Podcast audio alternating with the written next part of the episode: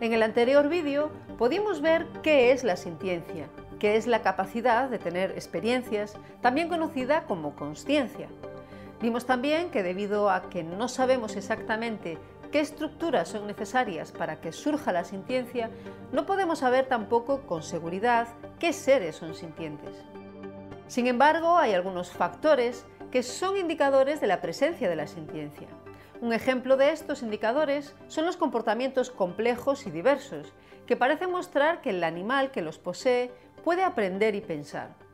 Sobre esto hay que tener en cuenta que los indicadores de la sintiencia no prueban la existencia de esta, y por otra parte tampoco la falta de estos indicadores prueba la ausencia de sintiencia. Los indicadores son tan solo tipos diferentes de evidencias que hacen más plausible que la sintiencia esté presente. Un indicador más débil sería la presencia de características más complejas como los ojos, que pueden sugerir la capacidad de la experiencia de la vista. Existen amplias evidencias de varios tipos de aprendizaje en muchos grupos de invertebrados. Estos son capaces de variar su comportamiento basándose en los resultados negativos o positivos de actuar de un modo u otro. Este podría ser un indicador de que tienen experiencias positivas y negativas, que es otra forma de decir sintiencia. La nocicepción es una capacidad de detectar estímulos dañinos que en muchos animales ocupan un papel en la experiencia del dolor. En ocasiones se afirma que los invertebrados no pueden experimentar dolor porque carecen de nocicepción. Sin embargo, la nocicepción no es imprescindible para que un animal pueda sentir dolor. Hay invertebrados que se cree que no poseen nociceptores, pero que muestran la capacidad de recibir y responder a estímulos nocivos mediante otros mecanismos. Si pueden hacer esto, deberían ser capaces de detectar de alguna manera dichos estímulos nocivos, por lo que esto podría traducirse potencialmente en la experiencia del dolor. Por otro lado, también se han encontrado varios invertebrados con nociceptores especializados. La cuestión de la sintiencia es especialmente difícil en lo que respecta a los invertebrados, siendo además estos los más numerosos. Esta es una cuestión especialmente importante, en primer lugar porque los seres humanos usan cada vez más a los invertebrados de maneras que les pueden causar grandes daños, y también porque su número en la naturaleza es enorme. Por ello, tener una idea más clara de cuáles de estos animales podrían ser sintientes es relevante para considerar cómo y cuándo podemos dar ayuda a los animales en el mundo salvaje. Para examinar este tema, veremos a continuación cómo los diferentes tipos de animales invertebrados pueden cumplir los distintos indicadores de si un ser puede o no ser sintiente.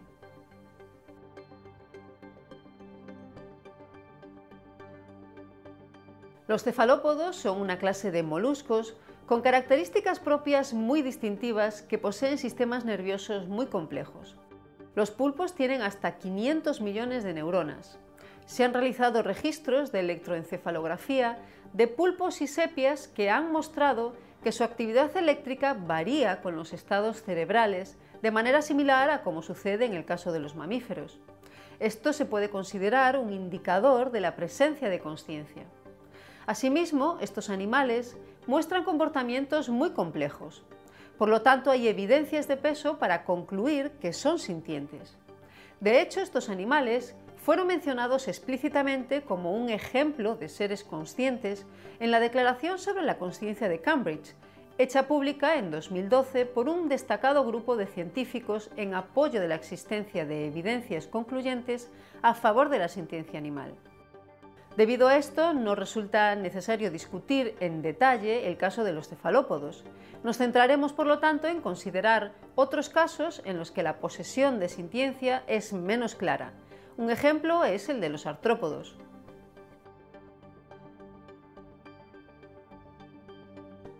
Los artrópodos son invertebrados con un esqueleto externo duro y muchas extremidades con múltiples articulaciones. Entre estos tenemos, por ejemplo, a los insectos, los crustáceos y los arácnidos. Los artrópodos se enfrentan por lo general a condiciones de vida complejas y para enfrentarse a estas la sintiencia sería de utilidad. Una función clave de la sintiencia podría ser la creación de una imagen de cómo es su entorno. Esto permitiría a los animales tomar elecciones entre las distintas vías de acción que podrían seguir. Aunque no existen evidencias científicas totalmente concluyentes sobre la medida en que los artrópodos cumplen los criterios para ser sintientes, las evidencias disponibles tienden a demostrar que sí los cumplen. Mucha gente piensa que los insectos no son sintientes, quizá por ser pequeños y porque se suele saber poco sobre ellos. Pero de hecho, algunos insectos tienen conductas y características bastante complejas. Veremos algunos ejemplos de comportamientos que si se encontraran en animales más grandes harían pensar a la mayoría que aportan evidencias suficientes de sintiencia.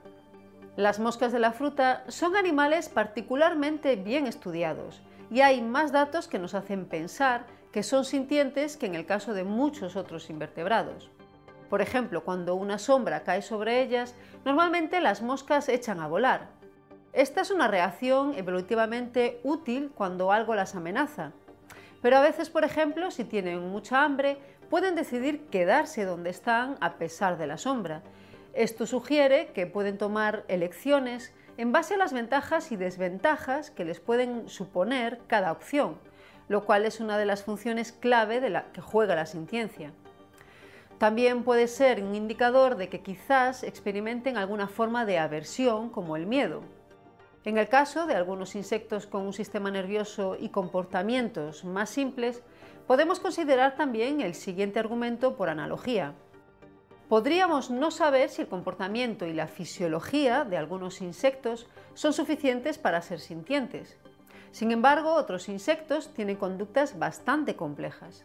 Un ejemplo claro de esto es el de las abejas. Su comportamiento, incluyendo la famosa danza para comunicarse con otras abejas, que explicaré un poco mejor más adelante, nos lleva a pensar que son seres con experiencias, es decir, que son sintientes. Pues bien, según el argumento de la analogía, debido a la similitud de su sistema nervioso, si las abejas fueran sintientes, podríamos concluir que otros insectos también lo son y aunque sabemos menos sobre los arácnidos que sobre los insectos, sin embargo su sistema nervioso es de un tamaño, complejidad y centralización similares a la de los insectos. Por lo tanto, también podría tener sentido deducir que si los insectos son sintientes, los arácnidos por su parte pues también lo son. En cuanto a los crustáceos, las evidencias disponibles también sugieren que son sintientes, por ejemplo, cuando los cangrejos se lesionan alguna parte de su cuerpo, parecen actuar con especial cuidado para no dañar más esa zona lesionada. Por su parte, los cangrejos ermitaños deben encontrar nuevos caparazones donde vivir cuando crecen. Si se encuentran con un caparazón que por algún motivo les roza o les lastima, no lo abandonan de manera automática, sino que esperan a tener otro y es entonces cuando lo cambian. Este es un comportamiento fruto de una decisión y no meramente reflejo ante estímulos nocivos, lo cual también sugiere que estos animales sean sintientes. Un argumento empleado de manera común en contra de que los artrópodos sean sintientes es que su cerebro podría ser demasiado pequeño como para hacer posible la sintiencia. Esto se defiende porque se supone que la sintiencia requeriría un cerebro mucho mayor del que poseen estos animales. Sin embargo, a pesar de que todavía no se entiende bien cuál es la base fisiológica de la sintiencia, se cree que las experiencias básicas de dolor y de placer podrían ser bastante simples, puesto que no implican de manera necesaria pensamientos complejos. Además, los insectos, pese a tener un cerebro pequeño, son capaces de realizar comportamientos muy complejos y diversos. Por esto se hace difícil pensar que no sean sintientes. Hay quienes creen que los artrópodos, como por ejemplo los insectos, se comportan de manera muy rígida, o sea, poco susceptible de variar entre circunstancias diversas. Si esto fuera verdad, los artrópodos probablemente no tendrían necesariamente que ser sintientes. Sin embargo, si bien su comportamiento es menos variado que el de los vertebrados, sigue siendo relativamente flexible. Ya mencioné antes que la danza de las abejas es un ejemplo de esto. Cuando encuentran alimento, estos animales les comunican a otras abejas de su colonia dónde se encuentra, moviéndose de una forma que combina diferentes factores.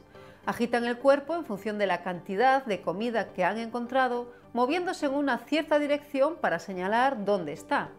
y la duración de los movimientos indica la distancia a la que se encuentra. Por otra parte, hay otros comportamientos típicos de cuando un ser es sintiente que sin embargo no se han observado aún con claridad en los insectos.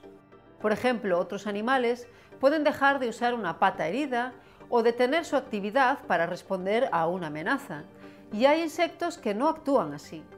Pero esto no es concluyente por sí solo. Por otra parte, debemos tener en cuenta que estas conductas son indicadores de la sintiencia y no requisitos para esta. Recordemos que cuando decimos indicadores de la sintiencia, no queremos decir condiciones que son necesarias para esta. Tan solo estamos ante circunstancias que muestran una cierta probabilidad de sintiencia.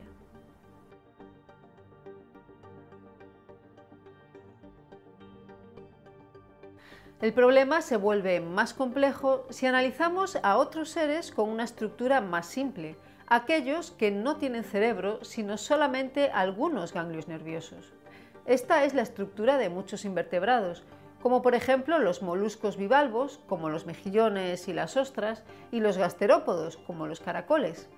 El comportamiento que muestran muchos de estos animales es muy simple, por lo que podría llevarse a cabo sin necesidad de que sean sintientes. Este puede ser el caso de los animales que viven unidos a rocas u otras superficies sin moverse, como los mejillones.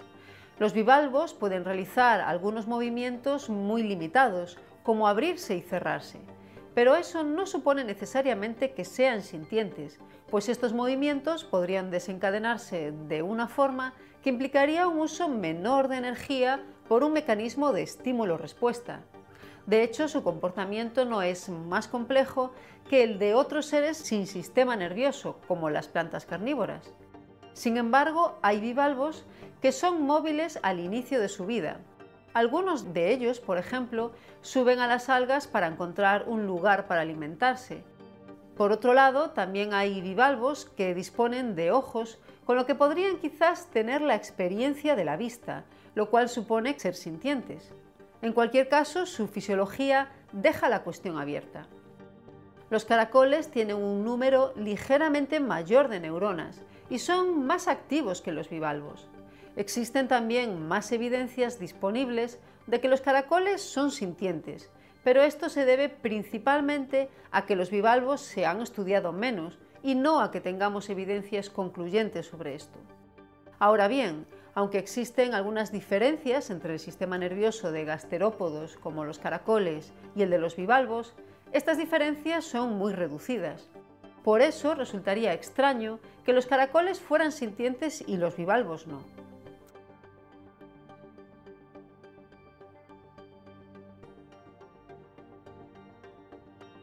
Los nematodos, algunos de los cuales han sido ampliamente estudiados, son un caso particular Resulta poco claro si pueden ser sintientes. Tienen un número pequeño de neuronas, algunos unas 300 o 400, pero poseen lo que se conoce como anillo circumoral, un collar nervioso que juega el papel de un cerebro, aunque se desconoce si este es suficiente para la sintiencia. Por otra parte, tienen ciertos comportamientos que podrían ser razones a favor de que sean sintientes como conductas aversivas cuando perciben a un depredador. Para concluir, hay otros muchos tipos de invertebrados que en este vídeo no hemos tenido tiempo de analizar, solamente hemos podido dar una visión a gran escala. Pero hemos visto distintos ejemplos de invertebrados que parecen ser sintientes.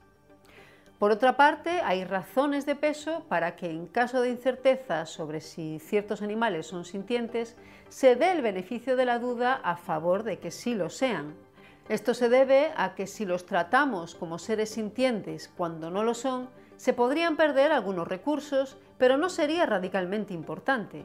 Pero sin embargo, si son sintientes, pero los tratamos como si no lo fueran, podríamos causar o permitir un gran daño.